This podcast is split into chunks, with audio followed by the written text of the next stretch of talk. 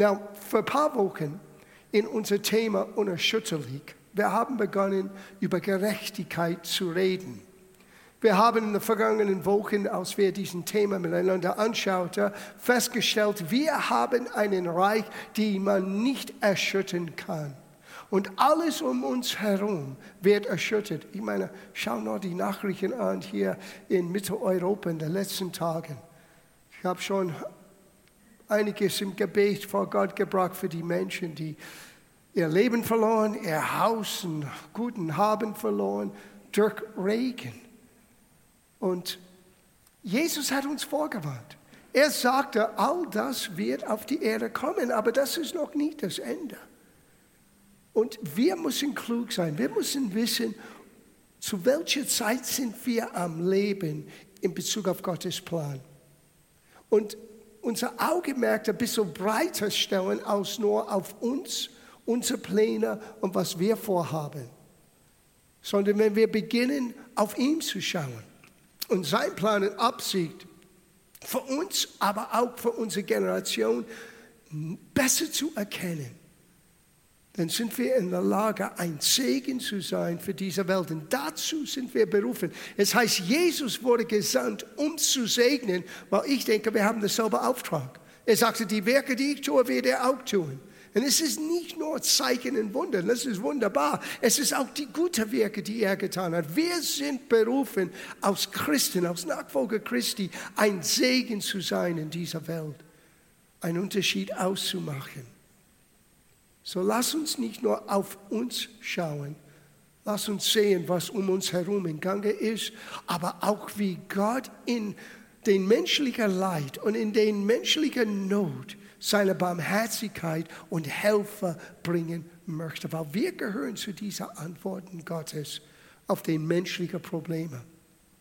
So wir haben einen Reich, den man nicht erschüttern kann. Wir haben gesehen, dass dieser Reich besteht aus drei Hauptbestandteilen. Es ist Gerechtigkeit, es ist die Friede Gottes und es ist die Freude im Heiligen Geist. Und dieser Königreich besteht nicht nur in menschlicher Erklärung, in natürlichen Worten, sondern in Kraft, in Gottes Kraft. Die Fähigkeit, könnte man sagen, in Gerechtigkeit, in Friede und in Freude im Heiligen Geist zu leben, auch wenn alles um uns herum wird erschüttert. Und so, wir wollen etwas vertiefen mit diesen Gedanken über Gerechtigkeit, weil wir werden etwas ansprechen heute Morgen, was selten heutzutage wird angesprochen.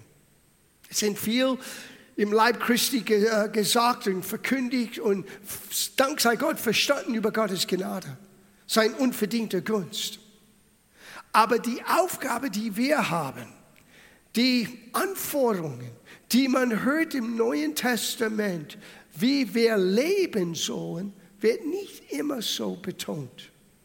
Aber für mich, das ist ein ganz, ganz wichtiger Bestandteil von meinem Verständnis, dass durch das Opfer Jesu Gerechtigkeit ist nicht etwas, was ich erarbeiten kann. Es ist etwas, was ich jetzt bin durch seine Gnade. Wir haben es nicht verdient. Und das haben wir vor zwei Wochen gesehen. Der, der keine Sünde wusste, wurde zu Sünde gemacht, damit wir die Gerechtigkeit Gottes worden. Gott hat aus uns, ungerechte Menschen, fehlhafte Menschen, etwas Gerechtes, etwas Heiliges gemacht. Und das geschieht hier im Herzen, wenn wir sagen, Jesus, komm in mein Leben, sei du der Herr meines Lebens. Etwas geschieht, es ist ein Wunder. Du wirst so ein neuer Mensch, wie der Schlachterübersetzung sagt, eine neue Schöpfung. Etwas, was Gott neu geschaffen hat. Aber diese Woche wollen wir etwas anschauen. Wenn wir neu geschaffen sind, sollen wir auch lernen, neu zu leben.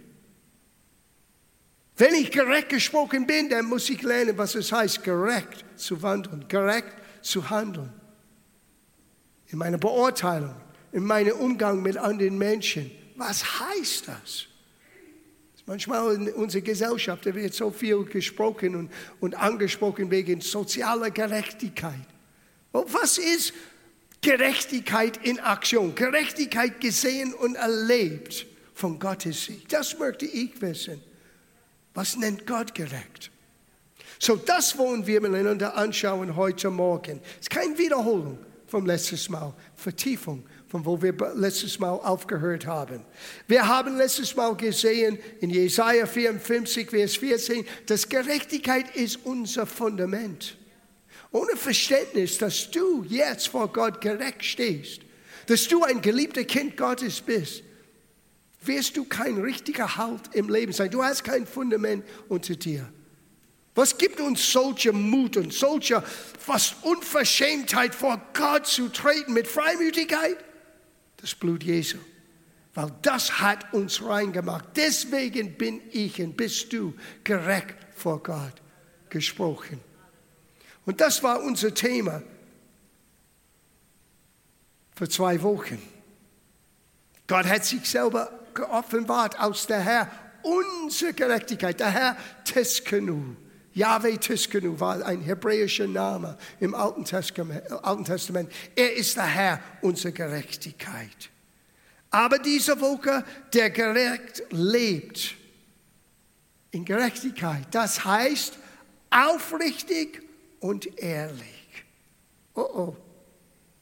Sehe jetzt, es geht um uns und wie wir leben, wie wir umgehen mit anderen Menschen, wie wir gehen miteinander als Geschwister, wie wir sind auf die Arbeit. Vieles ist gesprochen über Gottes Vergebung und Gottes Gnade und Gottes Liebe. Absolut korrekt. Aber weil dir es vergeben, weil du Gnade empfangen hast, weil du Anteil hast an Gottes Liebe und Gottes Kraft, wir müssen einander anspornen, auch anders zu leben, dieser Welt etwas anderes zu zeigen. Und Gerechtigkeit äußert sich in Ehrlichkeit, Aufrichtigkeit und Integrität. Uh, einige sagen, ich wünschte, ich hätte zu Hause geblieben. Nein, nein, nein, nein, nein. Rennt nicht weg. Weil Gott hilft uns, über uns hinauszuwachsen, wo wir wirklich lernen können, ehrlich und aufrichtig und integer zu sein.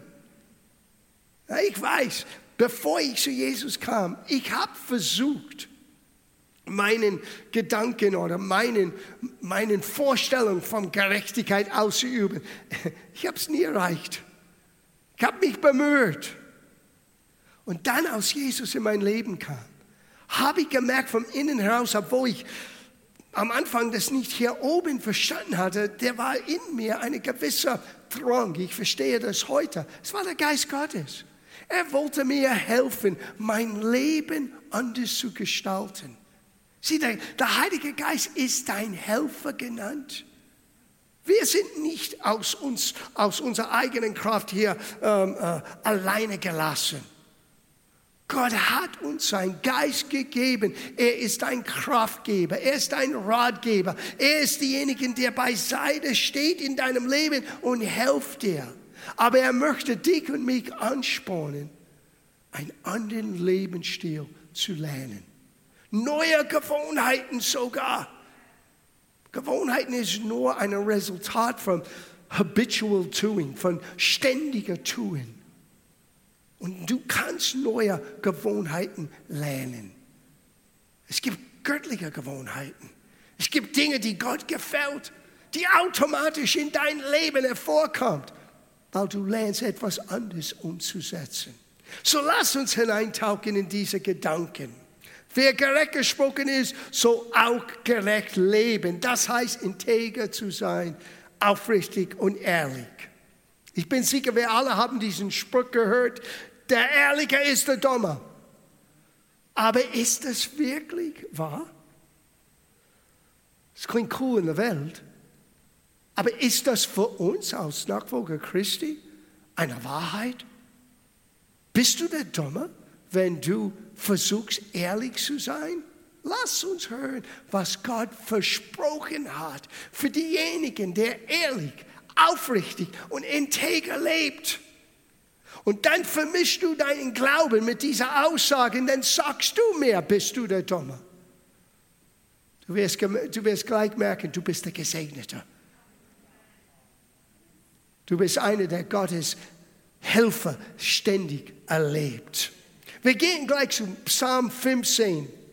Now, Psalm 15, du sagst, aber Pastor, das ist Alten Testament. Wait a minute. Gottes Wort muss richtig verstanden.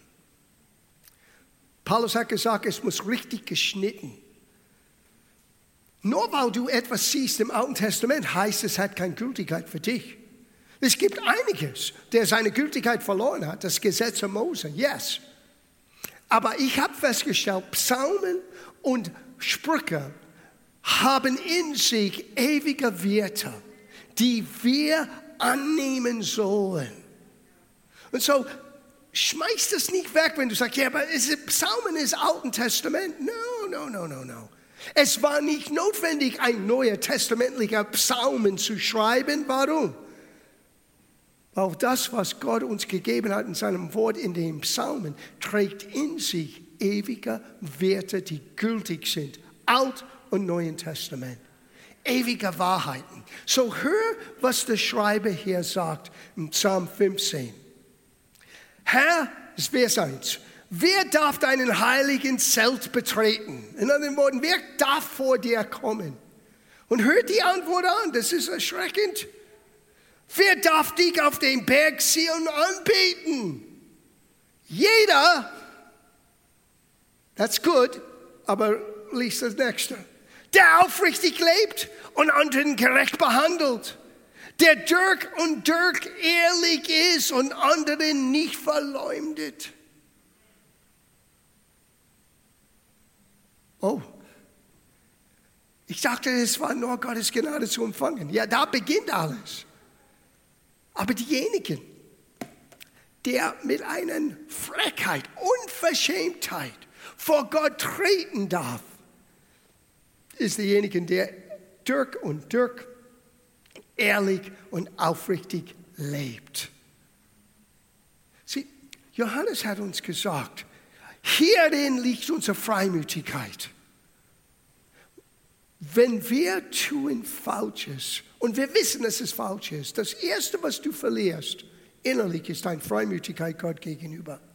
Now, die Botschaft ist, du kannst Helfer holen in deiner Not. Du kannst gleich zu Gott gehen, Vergebung empfangen, Wiederherstellung empfangen. Aber der Feind möchte, dass du deine Freimütigkeit verlierst. Er möchte nicht, dass du kühn, kühn vor Gott kommst, dass du bereit bist, von Gott Hilfe zu holen.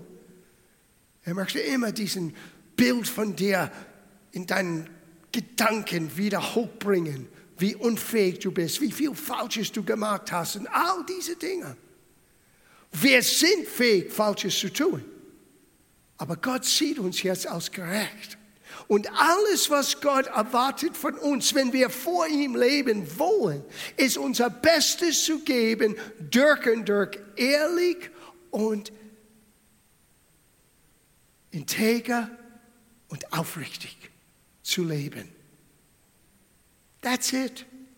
Es heißt nicht Perfektionismus. Es heißt Grundsatzentscheidung. Ich gebe mein Bestens, vertraue ich gleichzeitig, dass der Geist Gottes, der mir hilft und mir die Kraft gibt, um das zu vollbringen. Vielleicht schaffe ich das nicht das erste Mal, das zweite Mal, das dritte Mal, aber ich gebe nicht auf in meine Bemühungen. Genauso zu sein, wie wir hier gelesen haben. Wer darf vor Gott treten? Wer darf ihm von Angesicht zu Angesicht anbeten? Derjenige, der Dirk und Dirk ehrlich ist.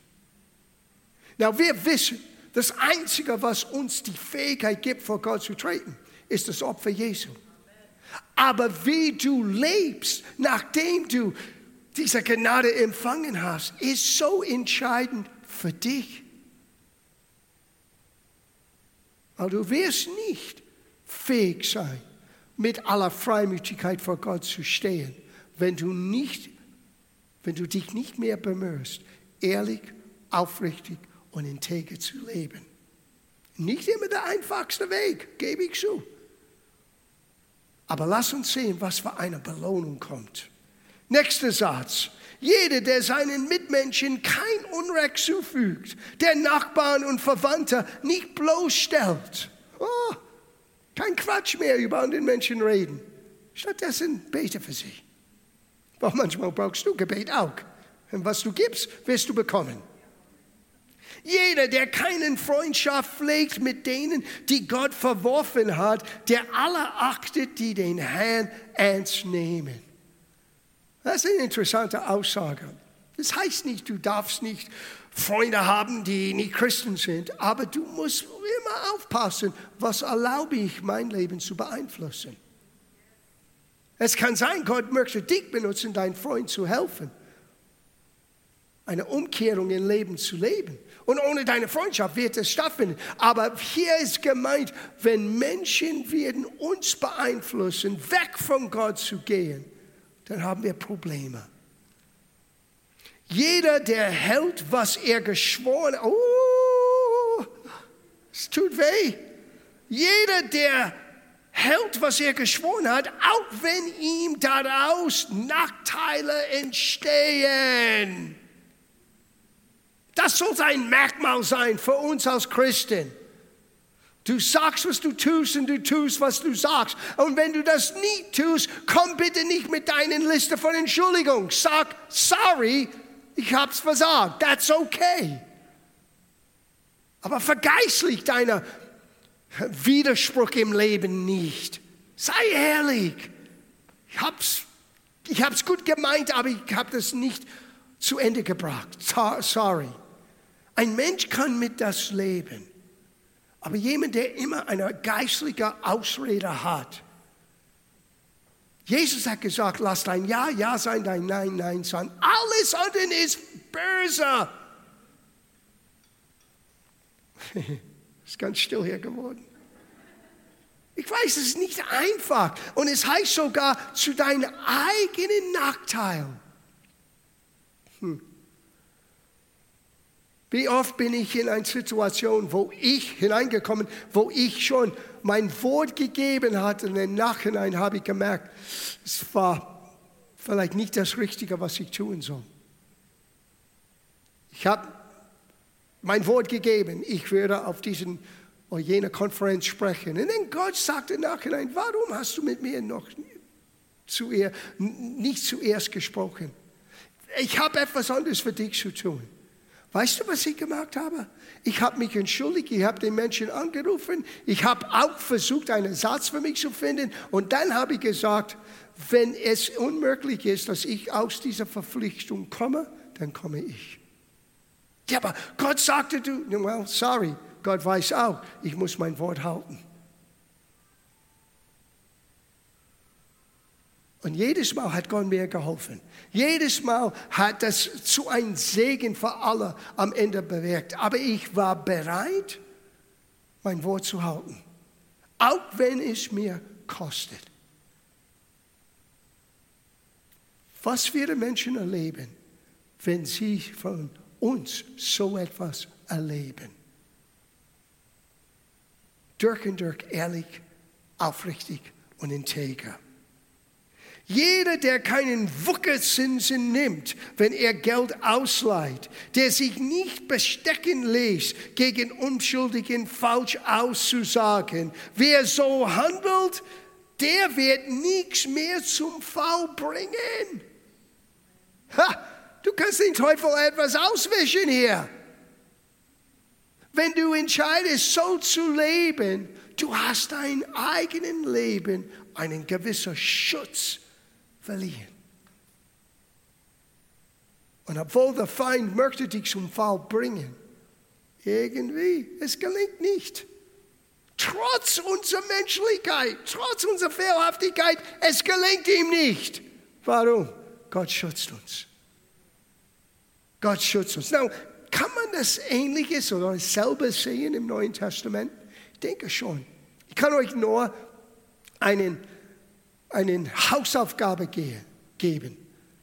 Lies durch dein Neuen Testament, hauptsächlich die Briefe Paulus, und schau, wie oft Paulus redete über unser Lebensstil. Ich weiß, wir lehren mehr und mehr und mehr über, was Gott getan hat, seine Liebe, seine Gnade. Das ist wunderbar. Aber lies, wie oft Paulus uns ermutigt hat, anders zu leben. Warum? Weil wir gerecht sind, die Gerechtigkeit Gottes geworden sind, sollten wir gerecht leben. Sollten wir in dieser Welt etwas anderes darstellen.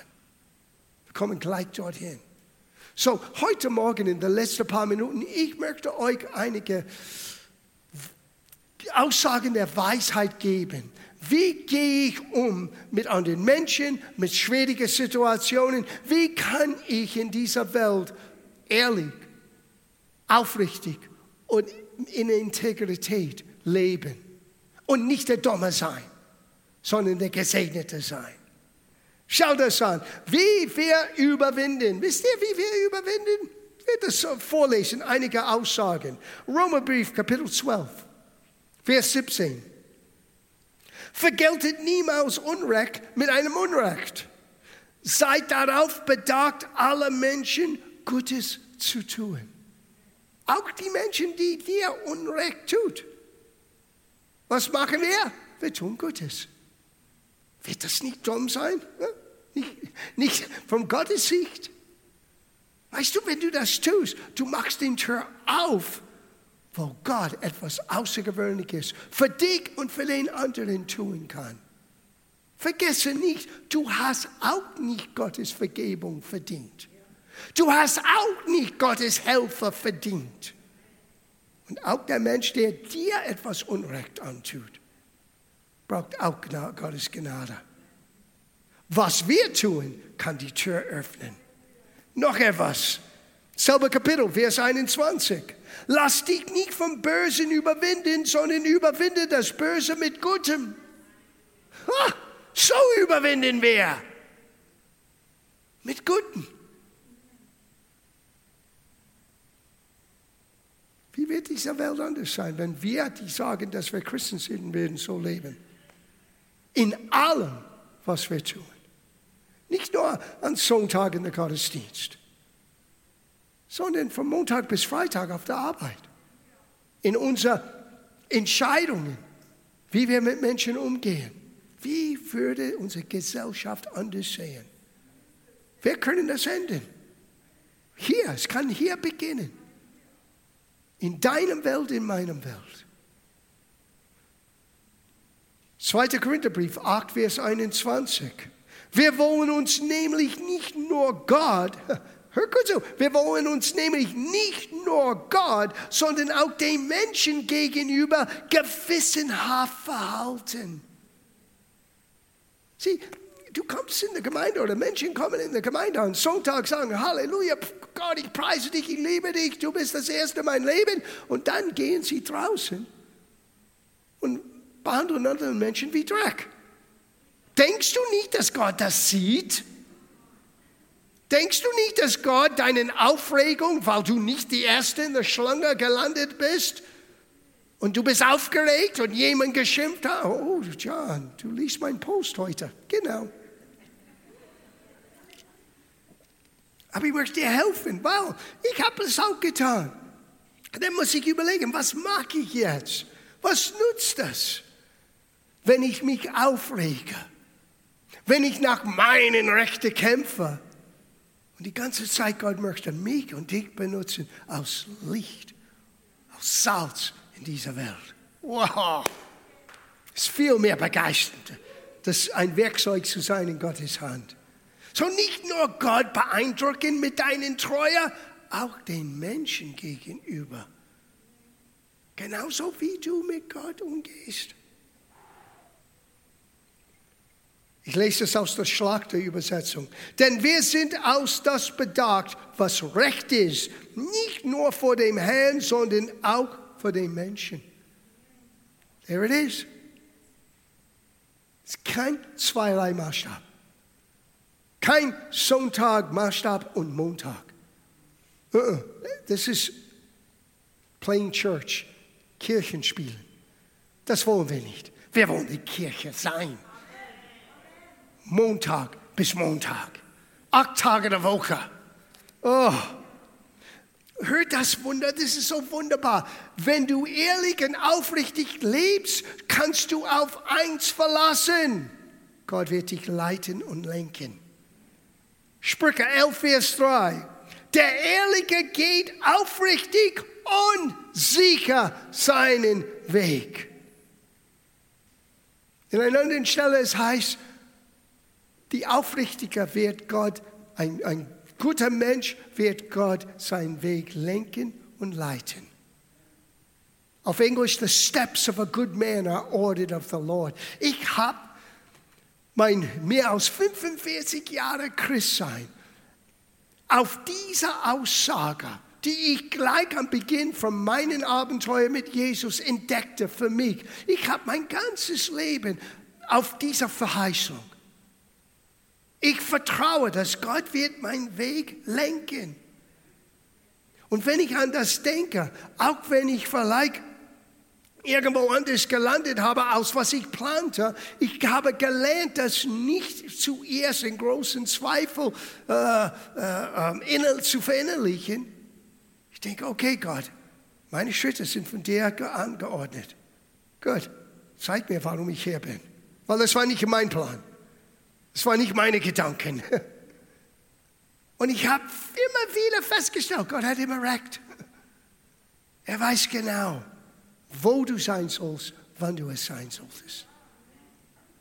Aber die Aufrichtung, die, die, die Grundsatzentscheidung deiner Bemühung, aufrichtig zu sein, Gott gegenüber, Menschen gegenüber, der selbst gegenüber, macht die Tür auf.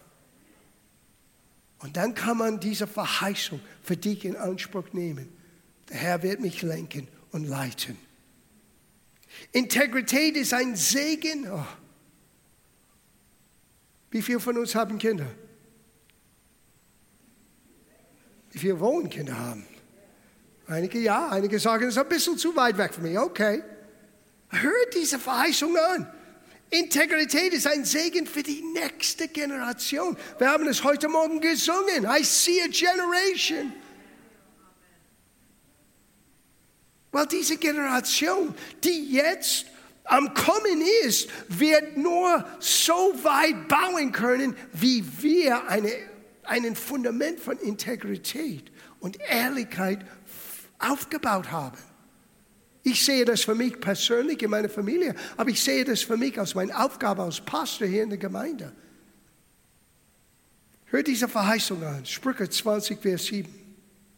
Der Gerechte, der in seinen Unsträflichkeit wandelt, das heißt Integrität, wo gehe es deinen, seinen Kindern nach ihm? Warum geht es denen gut? Weil du warst integer. Weil du hast dich bemüht, ehrlich und aufrichtig zu sein. Weil du hast nicht nur gesagt, ich bin gerecht in Christus. Du hast gesagt, weil ich gerecht in Christus bin, ich werde mich bemühen, gerecht im Leben so zu leben. Wow.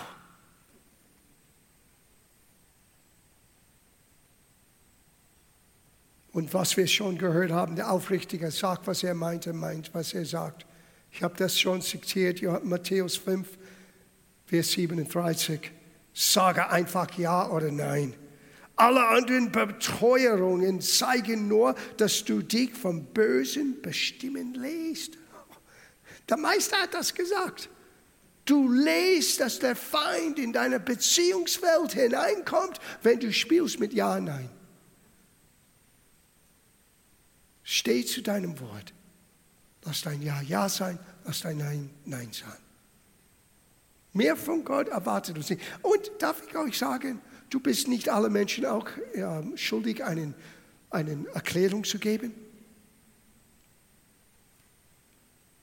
Menschen manchmal haben das Gefühl, die haben das Recht, eine, eine Erklärung zu erwarten. Ich lebe das so oft als Pastor. Aber ich habe keine Verpflichtungen, eine Erklärung vor allem. Ich habe aber eine Verpflichtung ehrlich mit meiner Antwort zu geben und da, dazu zu stehen. Lass dein Ja Ja sein, lass dein Nein Nein sein. Was würde passieren unter unseren Beziehungen, wenn wir würden beginnen, miteinander so umzugehen? Ich sage dir, eine Offenheit, eine Freude. Es baut Vertrauen Auf diese Menschen kann ich mich verlassen. Warum? Die sind integer. Ja, in Abschluss. Ist, ich habe all das gesagt, um hier zu kommen. Dieser letzten Schriftsteller, vorletzte. Philipperbrief, Kapitel 2, Vers 14. Bei allem, was ihr tut, hütet euch vor unzufriedenen Morden und misstrauischen, misstrauischen Zweifeln. Oh, I wish, I wish. Ich wünschte mir, Millionen von Christen würden das hören. Leider ist mein Dienst nicht so bekannt. Aber die brauchen mich nicht. Die haben das in ihrer eigenen Bibel. Wie viel Verschwörungstheorien und Zweifeln an allem und alle, alles, was zu tun hat mit Autorität, das stellt man in Frage. Warum haben wir die Bibel verlassen? I don't get it. Ich verstehe das nicht. Es gehört nicht zu unser Lebensstil. Immer weiter zu quasseln, was jemand behauptet und, und immer den, den misstrauischen Zweifeln, sei es in der Gemeinde oder außerhalb der Gemeinde, das gehört nicht für uns als Christen. Bleib bei was du weißt und was du nicht weißt, sag es. Und in das, was du weißt, sag ja, ja, nein, nein, basta. Ist nicht hochkompliziert, aber schon herausfordernd.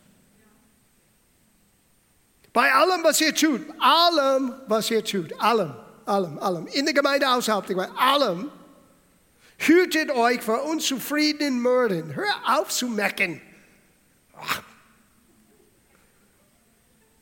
Gott mag es nicht, ich auch nicht.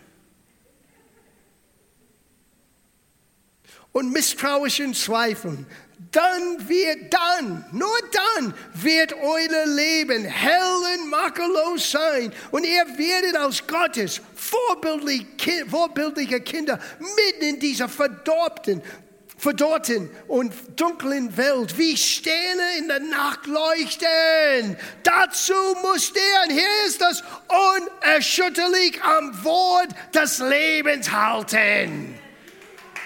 Da musst du nicht Gott, du hast ein unerschütterliches Reich empfangen, aber wir sind dran. Wir müssen unerschütterlich an dieses Wort. Welches Wort? Auch alles inklusive, was ich heute Morgen euch sagte. Alles, was ich euch sagte, war hier zu finden. Und wir müssen genauso an dieser Herausforderungen festhalten, aufrichtig, ehrlich, integer zu sein. Genauso wie der Verheißung Gottes. Durch seinen Wunden bin ich geheilt. Mein Gott wird alle meine Nöte begegnen durch seine Herrlichkeit und Reichtum. Yes, die sind alle Gottes Verheißungen, aber die gehören alle dazu. It's not pick and choose. Die Gemeinde ist nicht da zu unseren eigenen Bequemlichkeiten. Meine Vorliebe. Es geht nicht um dein Vorliebe oder mein Vorliebe. Es geht um Wahrheit. Es geht um Jesus. Es geht um anders vorzuleben. Es geht um wirklich Christen zu sein, unser Kreuz auf uns zu nehmen und wir folgen ihm nach. Und manchmal es kostet etwas, aber Kenneth Hagin hat das vor langer Zeit gesagt. Es kostet wirklich nicht, es lohnt sich. Das kostet pays. Es lohnt sich, Gottes Verheißungen in Anspruch zu nehmen. Und du wirst nicht der Dumme sein. Menschen werden vielleicht das denken. Du bist bei der Kasse und jemand gibt dir mehr Geld zurück, als was du wusstest, dass du bekommen sollst. Gibst du das wieder? Sagst du, Herr, ich denke, du hast einen Fehler hergemacht? Oder sagst du, hey, danke, Herr?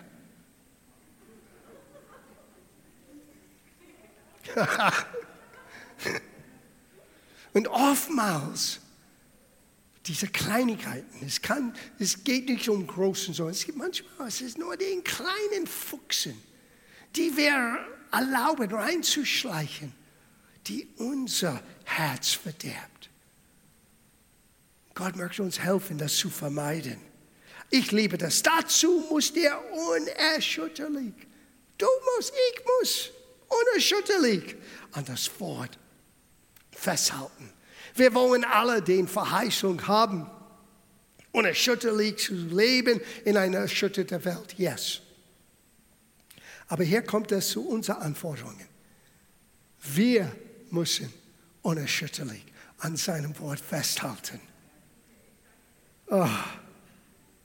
Wisst ihr, wie es heißt? Es heißt hier dazu, in der, in der Hoffnung für alle, in der Schlachter, in der Eberfeld, es heißt, indem er das Wort des Lebens darbietet. Du, du wirst nur strahlen wie ein Stern, indem du das Wort festhältst oder darbietest oder in das Wort lebst. Du bist nicht ein strahlender Stern, weil du eine Bibel hast und sagst Halleluja am Sonntagmorgen. Sorry. Sorry. Du bist nur ein leuchtender Stern, wenn du dich entscheidest, ehrlich, aufrichtig, integer, an Gottes Verheißung kostet, was es kosten wolle. Ich halte fest an was ich weiß, was richtig ist, nur weil es richtig ist. Und dann strahlst du, dann strahle ich etwas anderes aus. Jesus hat uns gesagt, wir sind die Licht in dieser dunklen Welt. Aber wir wissen, wo der Schalter zu finden ist. Was macht diesen Licht an? Wenn ein Techniker nicht hier reinkommt und nicht weiß, wie man all diese Lichter hier angeht, bumm, es ist dunkel.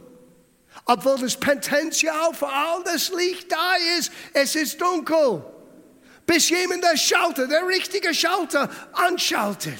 Well, wir haben einen Schalter. Es ist nicht ein Pauschal. Oh, jetzt bin ich Christ. Ich habe den einmal gebetet. Jesus, komm in meinem Herzen. Das war no. Es ist indem du dieses Wort mit allen Aspekten festhältst in deinem Leben, dann strahlst du wie ein Stern im Himmel.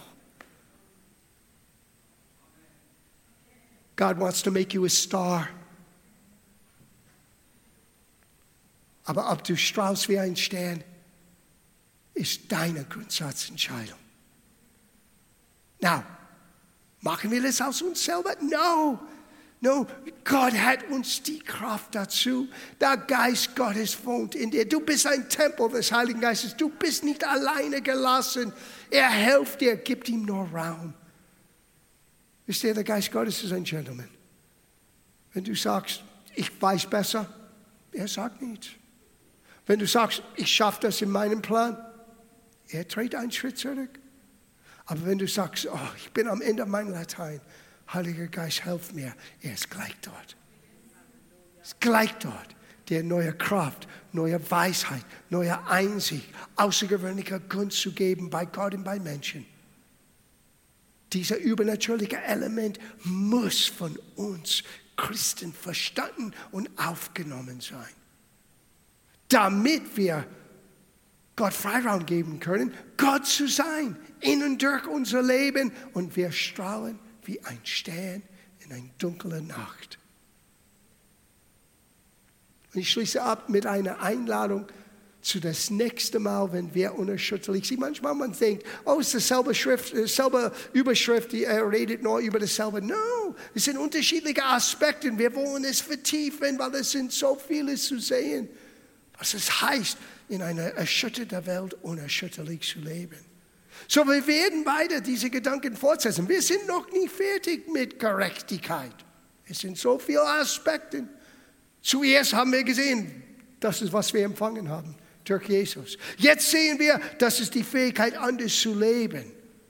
Aber nächstes Mal, ich lese das in Abschluss, Römerbrief Kapitel 5, Vers 17.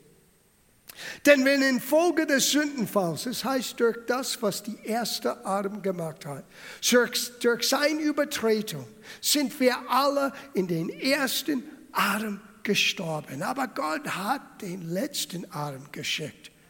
Der zweite Mensch, sein Name ist Jesus Christus, der Sohn des lebendigen Gottes. Denn infolge des Sündenfalls des einen, der Tod zur Herrschaft kam durch den einen, wie viel mehr werden die, welche den Überfluss der Gnade und der Gabe der Gerechtigkeit empfangen, im Leben herrschen durch den einen Jesus Christus.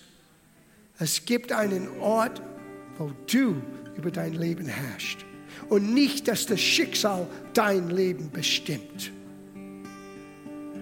Und es hat zu tun mit Gerechtigkeit. Eine Gabe der Gerechtigkeit, die nur in Christus zu finden ist.